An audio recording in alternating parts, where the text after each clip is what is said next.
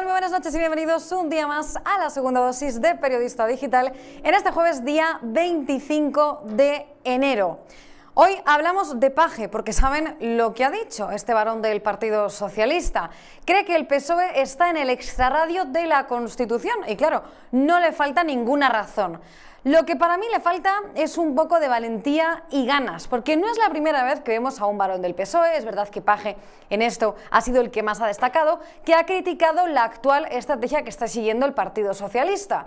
Pero yo aquí después no veo que ninguno de ellos coja el carnet del PSOE y realmente lo rompa en no sé cuántos trozos y diga, miren, hasta aquí, realmente esta formación ha hecho tantas cosas con las que no estoy de acuerdo que no puedo seguir representándoles. A mí esto de ir hablando y diciendo que si el PSOE está en el extrarradio de la Constitución o que luego también le saquen un vídeo en el que se le ve de compadreo con amigos del Partido Popular en el Congreso de los Diputados, poniendo verde también a sus compañeros socialistas, me vale de poco si después no ejerces una presión que realmente implique algún tipo de cambio o, si no es eso, te vas del partido y eres un poco eh, fiel ¿no? a lo que estás diciendo y a lo que estás defendiendo.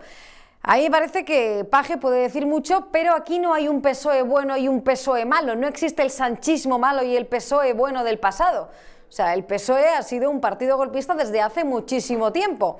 Y Paje ha tenido tiempo también para saber en qué formación está, de qué formación forma parte. Además de eso, seguimos muy pendientes de todo el asunto de la amnistía y del terrorismo, porque hoy ha hablado el juez, el juez Manuel García Castellón, que es el que está encargado del caso Tsunami. ¿Y qué es lo que ha dicho? Pues que hubo, ha dicho algo evidente, que hubo acciones de estos separatistas, de los separatistas de Tsunami, que sí que atentan contra los derechos humanos que de hecho hay una conversación que forma parte de esa investigación que está llevando a cabo este magistrado, en la que el propio Puigdemont, el prófugo Puigdemont, hablaba con un dirigente de Tsunami y planteaba que podía haber víctimas en estas protestas.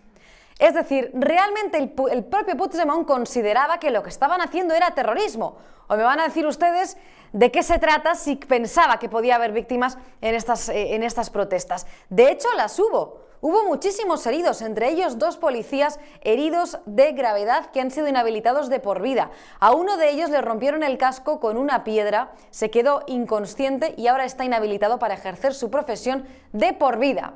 Pero según el Ejecutivo, esto no es terrorismo. Esto es lo que ha dicho hoy el juez García Castellón. Ya saben ustedes que ahora mismo la única esperanza que tenemos es la presión que puedan ejercer estos magistrados. Y, por otro lado, los letrados del Congreso ha habido desbandada la mayoría de ellos se ha ido al Senado. Se están produciendo las dimisiones en el Congreso, los letrados del Congreso, una detrás de otra, porque no están de acuerdo con la amnistía. Los jueces parece que se están levantando contra todo lo que está pasando y veremos cuál va a ser el resultado. Sabemos que Sánchez, de hecho, quiere cargarse a los jueces. Les señala, les empezó a señalar con la ley del solo sí es sí desde el gobierno, les ha señalado con el lawfare y van a seguir con esto.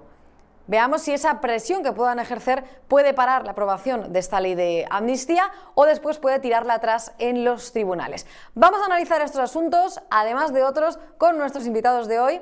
Hoy vamos a contar con César Sinde y con Percival Manglano. Estará también con nosotros Alfonso, que es quien también ha estado hablando con eh, Percival. Pero antes de ello, vamos como siempre al repaso de Alfonso Rojo. Mensaje para Emiliano García Paje. Vamos a ver, prenda. Si consideras que el PSOE está en el extrarradio de la Constitución, es decir, en la ilegalidad, ¿a qué esperas para darte de baja? La pregunta es relevante, porque asistimos de nuevo a la ceremonia de la confusión socialista y es necesario desenmascarar al farsante.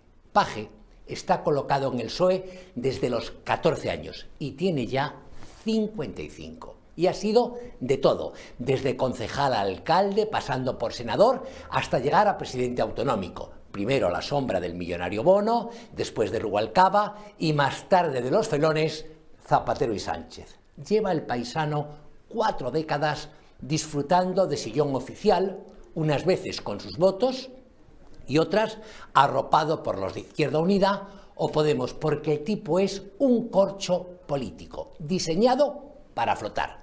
Como es su abón, dice cosas razonables, enarbora sin rubor la bandera de España y cuenta a su favor con el masaje de casi todos los periodistas, y ahí incluyo desde la COPE al ABC, medios que engrasa publicitariamente, se ha convertido Emiliano en la perenne esperanza de ese apardillado centro-derecha que todavía se traga que existe un PSOE honorable, capaz de plantarse contra el sanchismo y de devolver al partido a la lealtad constitucional tras ver a su jefe Sánchez y a los subalternos López, Puente y Bolaños lanzarse de cabeza por la senda del terrorismo bueno, Paje se permitió este miércoles una de sus cabriolas y acusó a su partido de estar en el extrarradio de la Constitución. Aderezó la pirueta musitando en el oído de tres presidentes autonómicos del PP, con quienes coincidió en Fitur que Sánchez está a punto de extraditarlo porque en el PSOE echan a quien se opone. No creo que Mazón, López Miras y Moreno se hayan tragado la píldora. Nosotros tampoco, aunque el macarra Puente la haya adorado denostando a su camarada por jugar con el enemigo. Emiliano, que además de presidente de Castilla-La Mancha es secretario del PSOE regional, podría convencer a algunos de los ocho diputados socialistas manchegos para que voten contra Sánchez en el Congreso y fuercen su caída. Podría salir en prime time en televisión y exigir la dimisión del presidente traidor. Podría hacer muchas cosas y no hará ninguna, porque todos sus gestos solo tienen como objetivo afianzar su imagen de moderado y seguir chupando del frasco. Seamos serios, no hay un PSOE bueno y con la corta y engañosa excepción de unos años con Felipe González, nunca lo ha habido, ni en los años 30, cuando pegaban golpes de Estado y gestionaban la tortura en las checas, ni ahora, el germen del mal en España, con paje o sin él, es este PSOE infame y amoral que pacta con los carniceros etarras y se abraza a los golpistas catalanes. Hay que echarlos o nos comen por los pies. Les ha quedado claro, ¿no? Porque Alfonso no lo ha podido explicar mejor cuál es la realidad del PSOE, ¿no? Aunque algunos se afanen en repetir que hay un PSOE bueno y un PSOE malo. No, señores, no es así. No quiero dar la bienvenida a mi invitado de hoy sin antes recordar que hoy se cumple un año, hoy día 25 de enero, del asesinato del sacristán Diego Valencia en un atentado yihadista en Algeciras. Eran más o menos las 7 de la tarde cuando el joven marroquí Yassin Kanya decidió salir con un machete, acudir a dos iglesias en las que atacó, primero en una de ellas al cura eh, de la primera, también atacó a otras personas y después atacó hasta la muerte con un machete a Diego Valencia, el sacristán de la iglesia de Nuestra Señora de Palma en Algeciras, causándole la muerte. Lo dijo al grito, lo hizo al grito de Alá es grande y porque consideraba que tenía que atacar específicamente a esas personas por su fe cristiana. Hoy se cumple un año de ese asesinato. Eh, esta persona, eh, Yasin Kanya, sigue detenida, está en prisión provisional en la unidad de, de psiquiatría, pero el juez sí que ha observado delito de terrorismo y por lo tanto el juicio se va a celebrar de manera inminente y está la posibilidad de que le caiga una prisión permanente revisable. Personalmente espero que así sea. El programa de hoy va en homenaje a Diego Valencia y también a toda su familia. Se ha realizado esta tarde también eh, un acto en su honor. Dicho esto, saludo a César Sinda, que es el primer invitado del día. Hola César, ¿qué tal? ¿Cómo estás? ¿Qué tal, Rebeca? Buenas noches por decir algo, porque la verdad es que estamos en una escalada donde este gobierno es capaz de llegar a elevar a categoría de ley cualquier aberración que vaya contra el Estado de Derecho con tal de mantenerse en el poder, porque tiene unos socios delincuentes que son los que a su vez tienen una serie de escaños que necesita Pedro Sánchez. Y yo creo que eso es la síntesis de toda esta situación en la que estamos. Desde luego, la verdad es que pasamos ahora mismo por unos momentos eh, en España complicadísimos. Y ahora estamos todos pendientes de lo que es terrorismo o lo que no lo es, porque resulta que ahora terrorismo es lo que dice el gobierno. Hay un terrorismo bueno, que es el que te da los siete votos que necesitas para seguir en la Moncloa, y hay un terrorismo, eh, hay un terrorismo malo, ¿no? que no sabemos muy bien eh, cuál es, porque el gobierno parece que es terrorismo, solo lo que ellos dicen que debe serlo. ¿Fue terrorismo, César, dicho esto, todo lo que hicieron tanto Tsunami Democratic como de los CDR, los separatistas, en 2017 y en 2019 en esas protestas?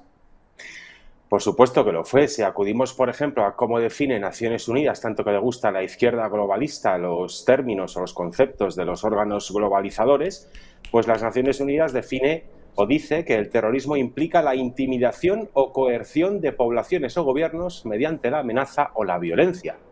Queda clarísimo que en 2017 lo que hicieron no los de Tsunami Democratic, no, los de, en mi opinión, Tsunazi Totalitari, que es como habría que llamar a esta gentuza, intentando hacerse con el aeropuerto del Prat, cortando calles en Barcelona, tirando adoquines, quemando mobiliario, rompiendo escaparates, eh, robando armas de vehículos de la Guardia Civil, rodeando la comisaría de Policía Nacional de Villa Layetana en Barcelona, enfrentándose a la policía, provocando numerosos heridos en, los agentes de, de la Policía Nacional y de la Guardia Civil y también de algunos mozos de escuadra, etcétera, etcétera. Todo eso Evidentemente, claro que es terrorismo. Y, por, y, estamos ya en una senda absolutamente aberrante, esperpéntica, esquizofrénica incluso, de que, claro, como el juez Yarena está viendo la conexión que hay entre los de los llamados Tsunami Democratic o Tsunami Totalitario, mejor dicho, con Puigdemont y con otros altos cargos y cargas de la generalidad golpista de entonces, pues aquí se va añadiendo enmiendas a la tramitación de la ley de amnistía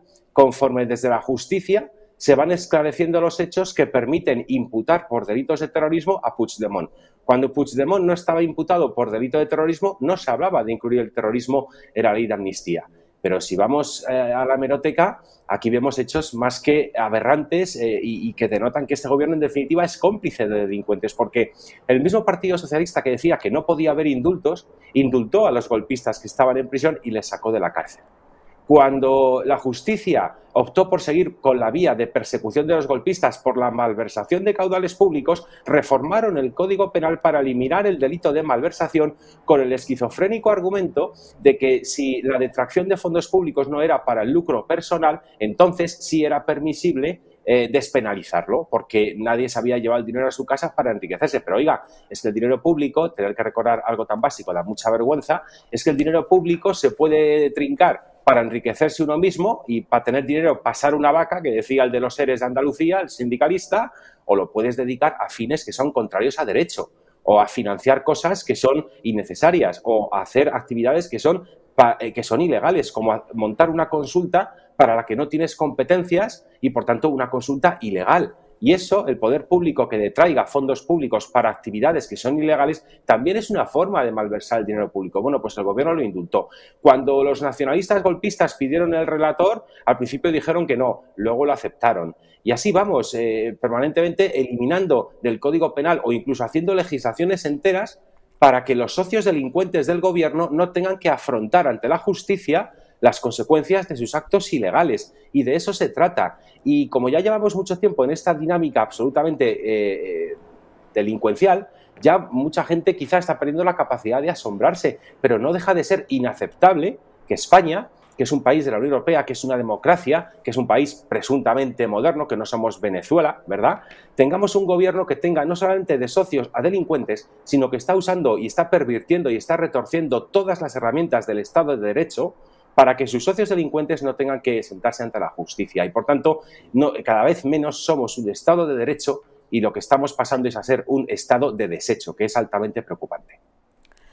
Vamos a tener que hablar eh, mucho de esto en los próximos días, en las próximas semanas. De hecho, bueno, tú decías que no somos Venezuela, pero estamos, la verdad, que ya bastante cerca de serlo. Yo ayer mm. lo calificaba como Españazuela con todo lo que está, eh, con todo lo que está pasando. Pero hay otros asuntos de los que quiero que hablemos, porque es verdad que llevamos toda la semana también hablando de la amnistía, del terrorismo, y no es para menos, nuestros motivos tenemos y seguiremos haciéndolo. Pero oigan, que están pasando otras cosas en otros ámbitos que son también muy, importante, muy importantes que los espectadores conozcan. Por ejemplo, en el ámbito sanitario, Resulta que el Ministerio de Sanidad, que ahora mismo lidera Mónica García, médico y madre, alias Mema, Mema, Mema para los amigos, nos van a pedir cuál es nuestro nivel de ingresos y ocupación cuando vayamos al médico. A ver, a ver, eh, explícame esto, César, porque yo cuando me lo has contado me he quedado batidifusa.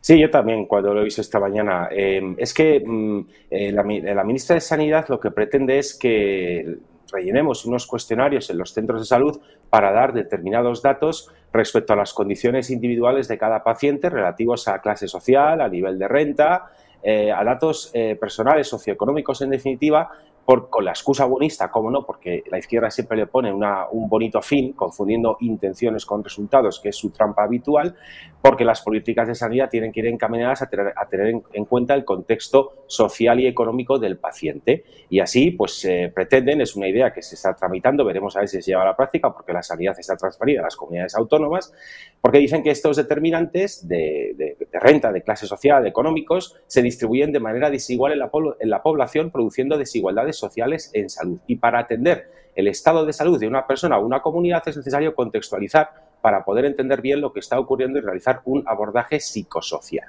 Y así pretenden conocer o que declaremos en los informes o los cuestionarios de, salud el nivel de renta eh, en función de los tramos del IRPF por los que tributamos, la situación laboral actual en la que estemos inmersos, la clase social ocupacional o, por ejemplo, eh, un cribado de pobreza, que según el cual la pregunta sería, ¿en el último año tiene o ha tenido dificultades para llegar a fin de mes? Bueno, pues esto es una vuelta de tuerca más de cómo se intenta ideologizar, en este caso un campo fundamental para las personas como es la sanidad, llenarla de conceptos ideológicos donde la izquierda pues tiene sus, eh, en fin, sus, tesis eh, eh, no demostradas porque son ideológicas o son actos de fe, por así decirlo, son supersticiones políticas comúnmente aceptadas por muchas personas, por desgracia, según la cual la sanidad tiene que ver pues con esos determinados niveles de renta. Y eso les permitiría, en definitiva, profundizar con unas políticas que aparentemente son positivas o pueden parecerlo, como subir el salario mínimo interprofesional, por ejemplo, pero que luego eso tiene efectos perversos, efectos secundarios, efectos más abstractos, que no se ven, pero que mucha gente los empieza a padecer y mucha gente se está despertando ya de esas trampas que tiene la política en la izquierda, porque va encaminada fundamentalmente a lo que ya muchos líderes destacados de la izquierda iberoamericana han reconocido sin ningún tipo de vergüenza, y es que, eh, claro, a los pobres hay que mantenerlos pobres, pero con esperanza para que les voten. Y eso lo ha dicho así el, anteriormente terrorista y hoy presidente de Colombia, el señor Petro. También lo ha dicho eh, López Cobrador, digo, perdón, López Obrador, el presidente de México. Lo ha dicho también Hugo Chávez en determinadas eh, manifestaciones que hizo en vida, el presidente dictador, mejor dicho, de Venezuela, Nicolás Podrido, también conocido como Nicolás Maduro, lo ha llegado a reconocer en algunos momentos, está en YouTube todas esas afirmaciones nefastas de que, en definitiva, a la izquierda que le interesa, a los que sean pobres, mantenerlos pobres y a los que no lo son, hacerlos pobres, pero eso sí, dándoles el caramelito de que con sus políticas van a conseguir comer. Y en eso, evidentemente, Cuba y Venezuela son un buen ejemplo de que ni siquiera se puede llegar a comer cuando las políticas de esta izquierda radical se perpetúan en el tiempo ¿no? y te sumen en la más absoluta pobreza, como la siguiente noticia que supongo que comentaremos luego en relación a la jornada laboral. Es otra medida más destinada a, eh, sin que nos demos cuenta, en realidad, a generar pobreza para generar población cautiva que luego sea votante de la izquierda, porque ese es el esquema de gobierno que aplica esta gente desde siempre, que ha tenido la oportunidad de hacerlo. El comunismo no es más que eso, dominar a la gente a través de, hacerles eh, carecer de lo más básico. Ya decía el, el, monstruo, la bestia de Fidel Castro, ya decía que la mejor manera de controlar un pueblo es obligarle a hacer cola para obtener comida. Bueno, pues nada nuevo, están en lo de siempre. Ha sacado el tema, César, de la reducción de la jornada laboral, que también quiere eh, implantar el gobierno. Y claro, esto puede sonar, a lo mejor para un trabajador suena maravilloso, ¿no? Vaya, pues voy a tener que trabajar menos, ¿no? Y voy a seguir cobrando lo mismo. Pero ¿cuáles, efectos, ¿cuáles son los efectos reales que va a tener esta reducción de la jornada laboral? Por un lado, para los trabajadores y por otro también para las empresas, porque esto va a tener un coste. Y no para las grandes empresas, que es la que ellos siempre, siempre piensan y parece que todas las políticas las hacen contra los empresarios, porque se imaginan a, un empresario eh, fumando puros viviendo en una mansión. Pero la realidad es que estas, todas estas políticas afectan a pequeños y medianos empresarios y también eh, eh, a, los trabajadores de por sí, ¿no? Cuéntanos. Exactamente, es que ya han salido datos del coste que tendrá implementar esta reducción eh, ideológica y perversa de la jornada laboral que quiere perpetrar la señora Yolanda Díaz, que costaría no menos de 28.400 millones de euros a las empresas. El 95% de las empresas en España son pymes. Ahí se ve eh, la radiografía del tejido productivo de nuestro país. Una, una empresa cuanto más pequeña es, más sensible es a que se tomen, que se pongan en marcha determinadas medidas que dificultan incluso su, su, persistencia. Ya salieron datos eh, hace unos días de que España tiene en la actualidad 54.000 empresas menos que en 2017 cuando Pedro Sánchez llegó al poder sin haber ganado las elecciones, por cierto, porque llegó con una moción de censura que desalojó al gobierno que las había ganado. ¿no? Bueno, pues ya hemos perdido 54.000 empresas desde que está la izquierda en el poder. Pero es que hay estudios que, alertan en las previsiones de que mm, de llevar a cabo esta medida se pueden llegar a perder o dejar de crear hasta 200.000 puestos de trabajo. ¿Y esto por qué ocurre? Porque las empresas, cuanto más pequeñas son, menos margen tienen para digerir este tipo de, directrices o de leyes o de medidas que son absolutamente dictatoriales sin tener en cuenta su casuística, si tienen eh, capacidad para afrontarlo, porque tener eh, una plantilla de 5, 10, imagínate un taller mecánico con 5 o 10 mecánicos más el personal laboral, administrativo, eh, etcétera, etcétera, pues que trabajen 10 horas menos al mes, pues una de dos o, contratan a una persona si se lo pueden permitir o, o, repercuten el aumento de costes por tener que contratar a otra persona a los al cliente final, con lo cual, en definitiva, al aumentar los costes empresariales por reducir la jornada laboral sin reducción eh, paralela de sueldo, estamos disparando los costes laborales y esos costes laborales, si se repercuten a los clientes, van a disparar la inflación. Un bar que tiene una X camareros, tiene dos, tres camareros, si hay menos gente trabajando, porque la jornada laboral no permite contratar a una persona más, bueno, pues, eh, o si contratan a una persona más, igual, pues tienen que subir los precios de los menús del día, de las consumiciones que sirven a los clientes, y así con todo tipo de empresas que venden productos o servicios a otras empresas o a otras personas si tú le estás incrementando los costes laborales, ya ha pasado con la subida del salario mínimo interprofesional. En 2017 estábamos en 714 euros, les ha subido un 54% en este periodo de gobierno revolucionario social comunista y lo hemos subido hasta 1.135, si no me falla la memoria. Pero claro, ¿eso a costa de qué? A costa de que se han dejado de crear o se han destruido 160.000 empleos, según los datos que se han, han sacado en diferentes estudios económicos, o a costa de haber disparado la inflación. España está en récord de inflación con respecto, o tiene la inflación más elevada con respecto a los, a los países de Europa. O también resulta que la cesta de la compra sigue disparada. Cada vez que vamos a comprar alimentos, este incremento de, este incremento de costes que provocan todas estas medidas, la gente lo sigue sufriendo en cosas como la cesta de la compra, que sigue estando, eh, que sigue estando por, por, la inflación de los alimentos, sigue estando por las nubes. Han salido datos recientemente que dice que una compra de 100 euros en 2019 ha pasado a costar en 2000 eh, ha pasado a costar 2.026 en 2023.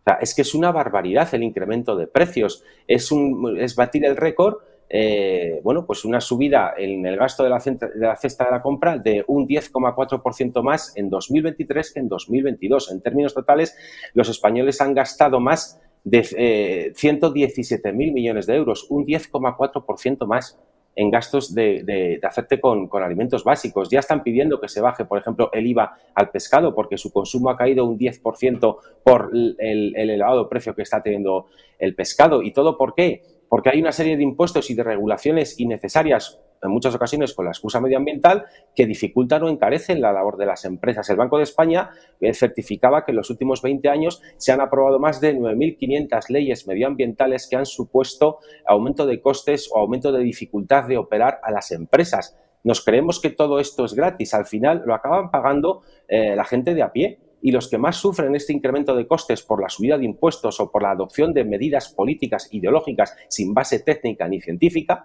quien más sufre esto son precisamente las personas que menos renta tienen.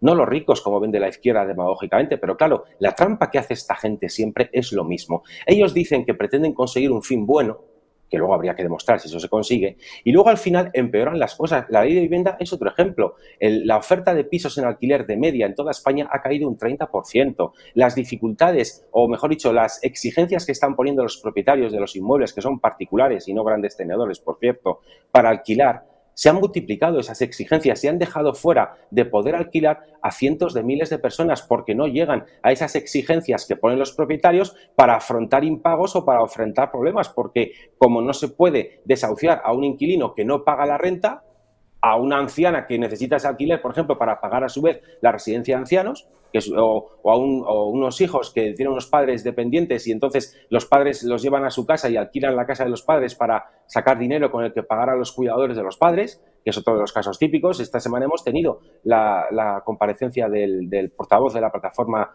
de afectados por la inquiocupación ante el Parlamento de Bruselas, donde ha denunciado la y que, la protección a los propietarios de vivienda frente a los ocupas y a los inquiocupas por parte del Gobierno de España es inexistente con las medidas que se han aprobado. Con, haciendo eso, atacando a los que pueden ofrecer un bien en el mercado, como son los propietarios particulares, ¿qué ocurre? Pues que muchos de ellos sacan ese bien del mercado, lo retiran de la oferta y por eso se disparan los precios del alquiler, porque cada vez hay menos viviendas que se ofrecen para alquilar. Leía esta semana también el dato que me parece aberrante de que en Madrid, cuando lo leía hace una semana, ahora ya no sé cómo estará, según datos de idealistas, solamente había 14 pisos en toda Madrid capital por debajo de 700 euros.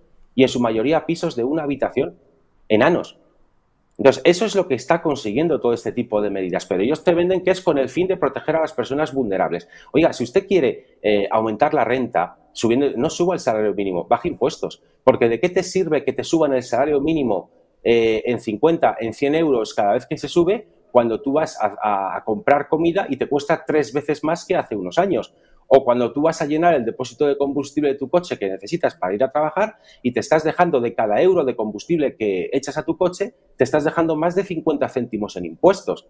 Entonces, ¿de qué sirve que se aumenten los sueldos de esa forma, que además es malo para las empresas, cuando por otra parte la mayor parte de esa subida se te va en pagar impuestos y, la, y, el incremento neto de renta que se está produciendo al final es prácticamente inexistente? Pero eso sí, se genera inflación, se provoca el cierre de empresas, se frena la contratación porque las empresas que no les va mal o que siguen consiguiendo subsistir, no necesitan contratar gente, etcétera, etcétera. Es decir, se genera toda una espiral de pobreza con estas medidas que, como se venden con el buenista fin de proteger a las personas, o eso dicen, y mucha gente les compra la mercancía averiada porque se quedan en la superficie. Pero claro, si tú te quedas con la anécdota de que, ah, no, a mí yo voy a cobrar un poquito más que cobre el SMI y voy a cobrar un poquito más. Pero es que en realidad, eh, eh, si mantengo el empleo, o cuando, cuando el gobierno aprobó toda la legislación de las personas que trabajan en, en, el servicio doméstico, hay datos de que ha habido 4.000 personas que han dejado de trabajar en el servicio doméstico una vez que Yolanda Díaz perpetró su legislación para las personas que trabajan en el mercado doméstico, o la ley de los riders, la famosa ley rider de Yolanda Díaz, pues ha habido más de 15.000 personas que han dejado de trabajar en ese sector porque al obligarles a, cotizar de esa manera, pues ya no les haría cuenta trabajar ni hacer tantas horas y por tanto dejaron de dedicarse a esa actividad. Es decir, que cuantas más regulaciones vamos viendo, tanto subidas de impuestos por un lado como eh, eh, leyes ideológicas que no atienden a las necesidades reales de la economía, lo que se está haciendo es dificultar o imposibilitar el crecimiento económico o, cuando no, destruir actividad económica en muchas áreas. en los últimos años ha habido ya 16.000 agricultores autónomos que han dejado su actividad porque no pueden seguir ejerciendo su profesión en el campo debido al incremento de costes y debido a la escalada de leyes radicales ecologistas que ni protegen la naturaleza, pero que hacen que mucha gente no pueda seguir trabajando en el campo.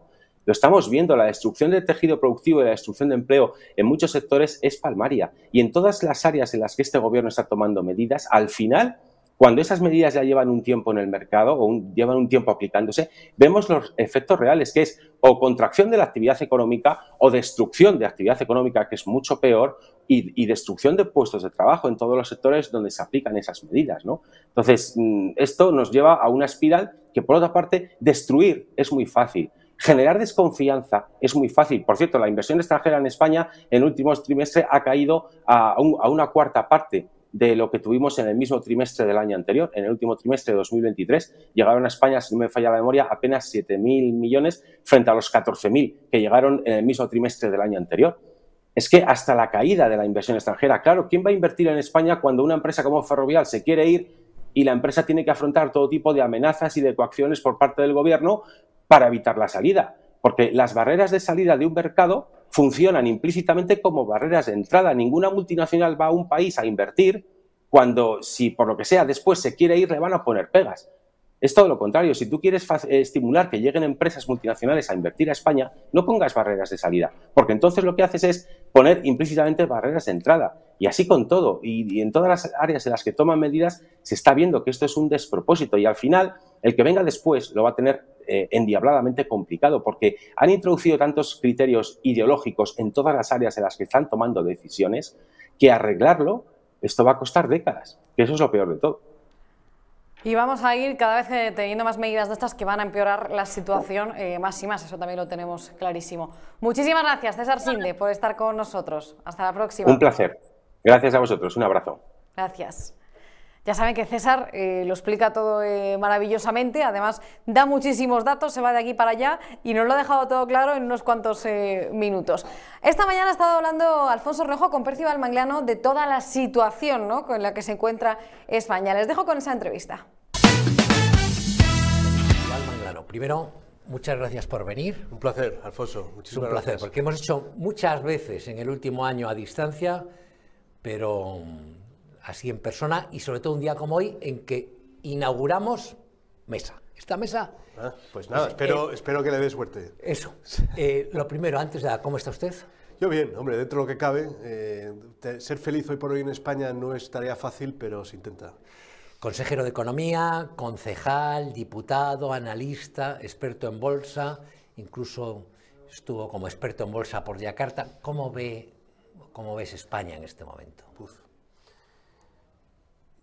Yo lo, que, lo que más me preocupa de la situación española ahora, se habla mucho de la corrupción institucional, ¿no? Como eh, pues ahora eh, el gobierno de España está definido por esa corrupción institucional que trae el intercambio de impunidad por votos.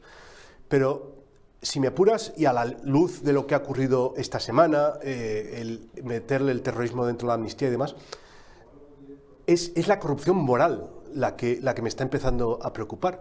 Porque cuando ya se empieza a diferenciar entre terrorismo bueno y terrorismo malo, eh, este tipo de cosas, es que la diferencia entre el bien y el mal desaparece, ya da exactamente igual. Entonces, el gobierno, yo no digo que tenga que ser un referente moral en todos los casos, pero, pero sí que es algo, o sí que es una entidad en la que se fijan las personas para hacer el bien, con ideologías distintas. Hay unos que piensan que el bien es una cosa políticamente y, otras que piensan que es otra, pero tiene que ser un referente, tiene que por lo menos ser motivado ese gobierno por la voluntad de hacer el bien. Y lo que vemos hoy por hoy en España es que no hay ningún tipo de voluntad de hacer el bien, es simplemente la pervivencia y el precio que se paga por eso es una corrupción moral total y absoluta, que eso permea en la sociedad española. Claro, y la gente va a decir, bueno, ¿yo por qué tengo que esforzarme en hacer el bien si el primero que, que- que- que se jacta de hacer el mal es el presidente del gobierno? Eh, tienes apenas 50 años, pero por tanto naciste cuando Franco estaba ya al final. Sí, yo tenía do- dos años cuando Eh, Sí, murió al final. Sí. Y has vivido bajo ocho presidentes de gobierno. ¿Es Sánchez el peor? Puf, vamos. Es, verdad que tendemos a, mejorar el pasado. Yo, yo no soy de los que opina que el PSOE pasado fue mejor que el presente. Eh, yo lo que opino es que hay gente del PSOE que cuando deja sus responsabilidades en el PSOE dice cosas sensatas que no decía antes. El caso paradigmático es Alfonso Guerra.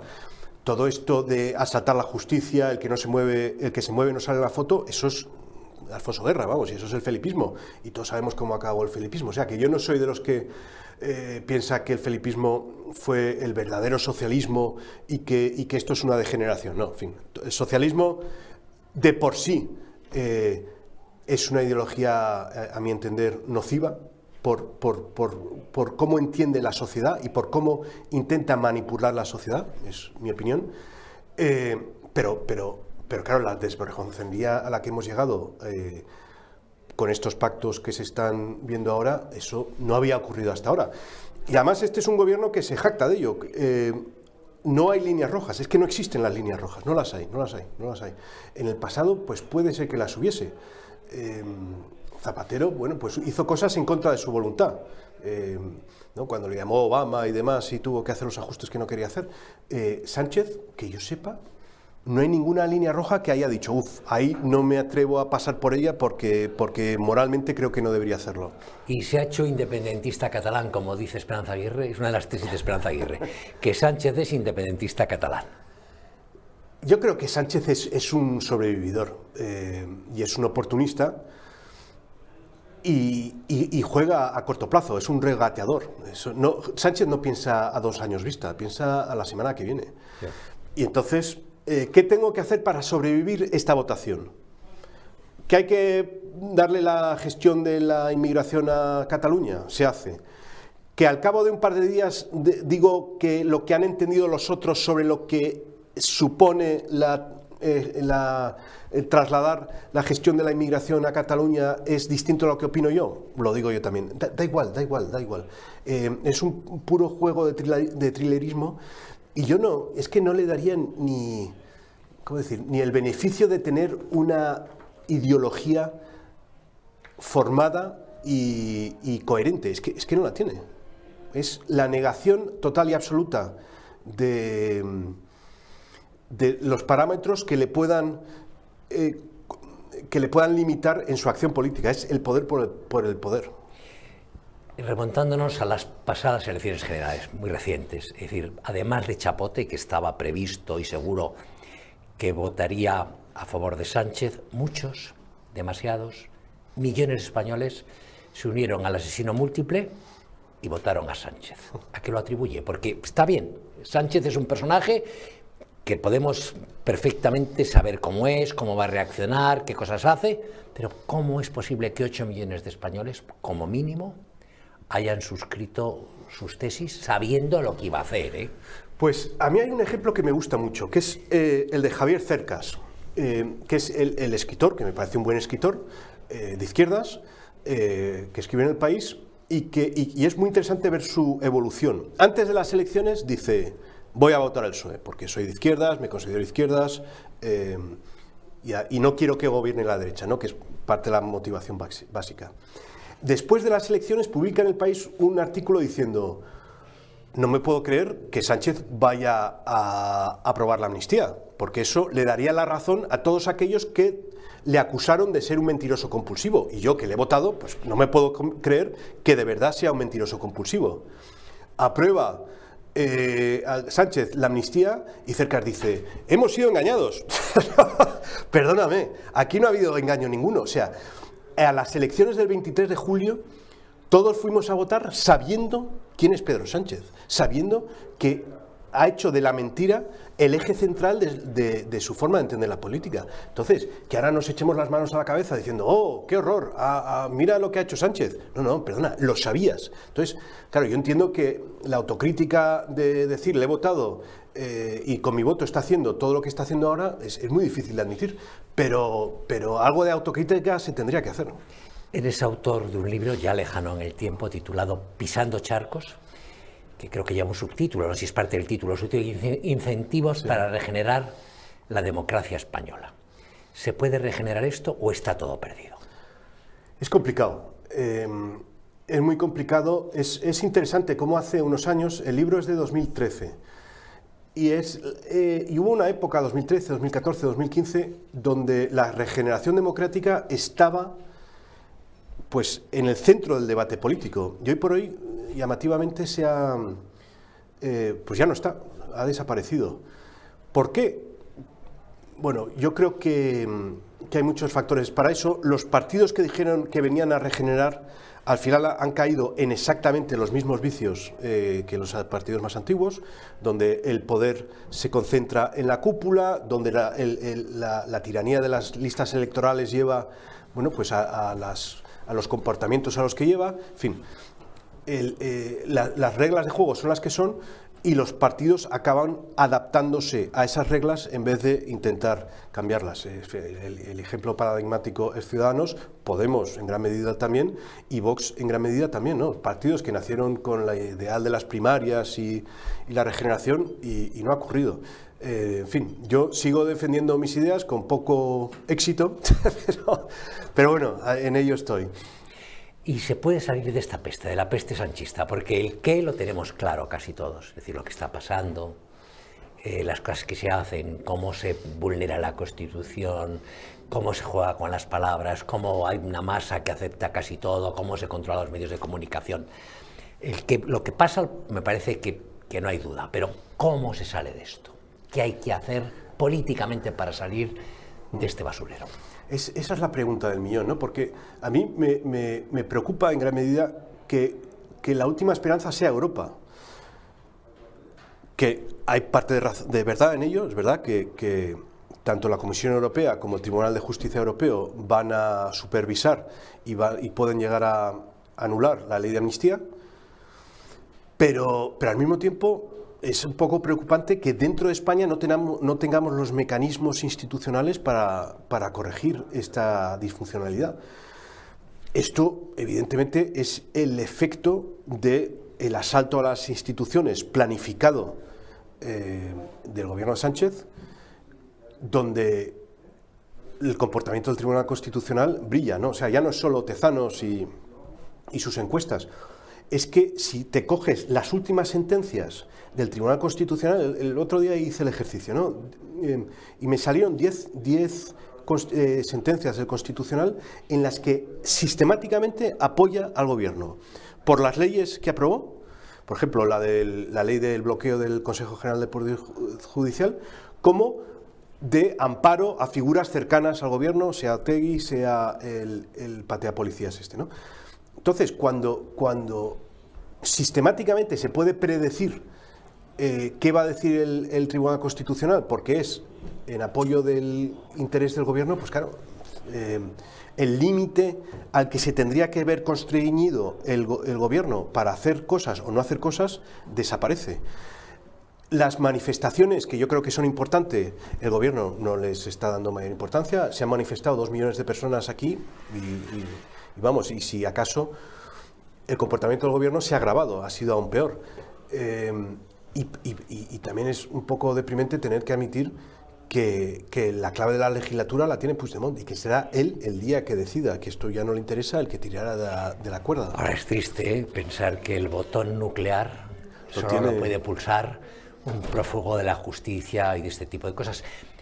Pero visto el panorama, decir, vamos, eh, tuvo una victoria arrolladora en municipales y autonómicas el centro derecha, domina prácticamente la mayoría de las regiones, bueno, sin prácticamente la mayoría de las regiones, casi todas las importantes, los municipios más relevantes, controla el Senado totalmente. Entonces, eso tiene que dar, si hubiese, no piensa que si hubiese una coordinación o un bloque más común entre PP y Vox, las cosas no serían más fáciles? Bueno, hay un ejemplo muy bueno de esta semana, precisamente de esa coordinación, ¿no? que es las 11 eh, comunidades autónomas gobernadas por el PP, en algunos casos con el apoyo de Vox, van a poner en marcha su propia prueba de la EBAU, esta de evaluación de mm, lo que era el bachiller en el pasado, ¿no? de, la educación secundaria, eh, para tener criterios comunes.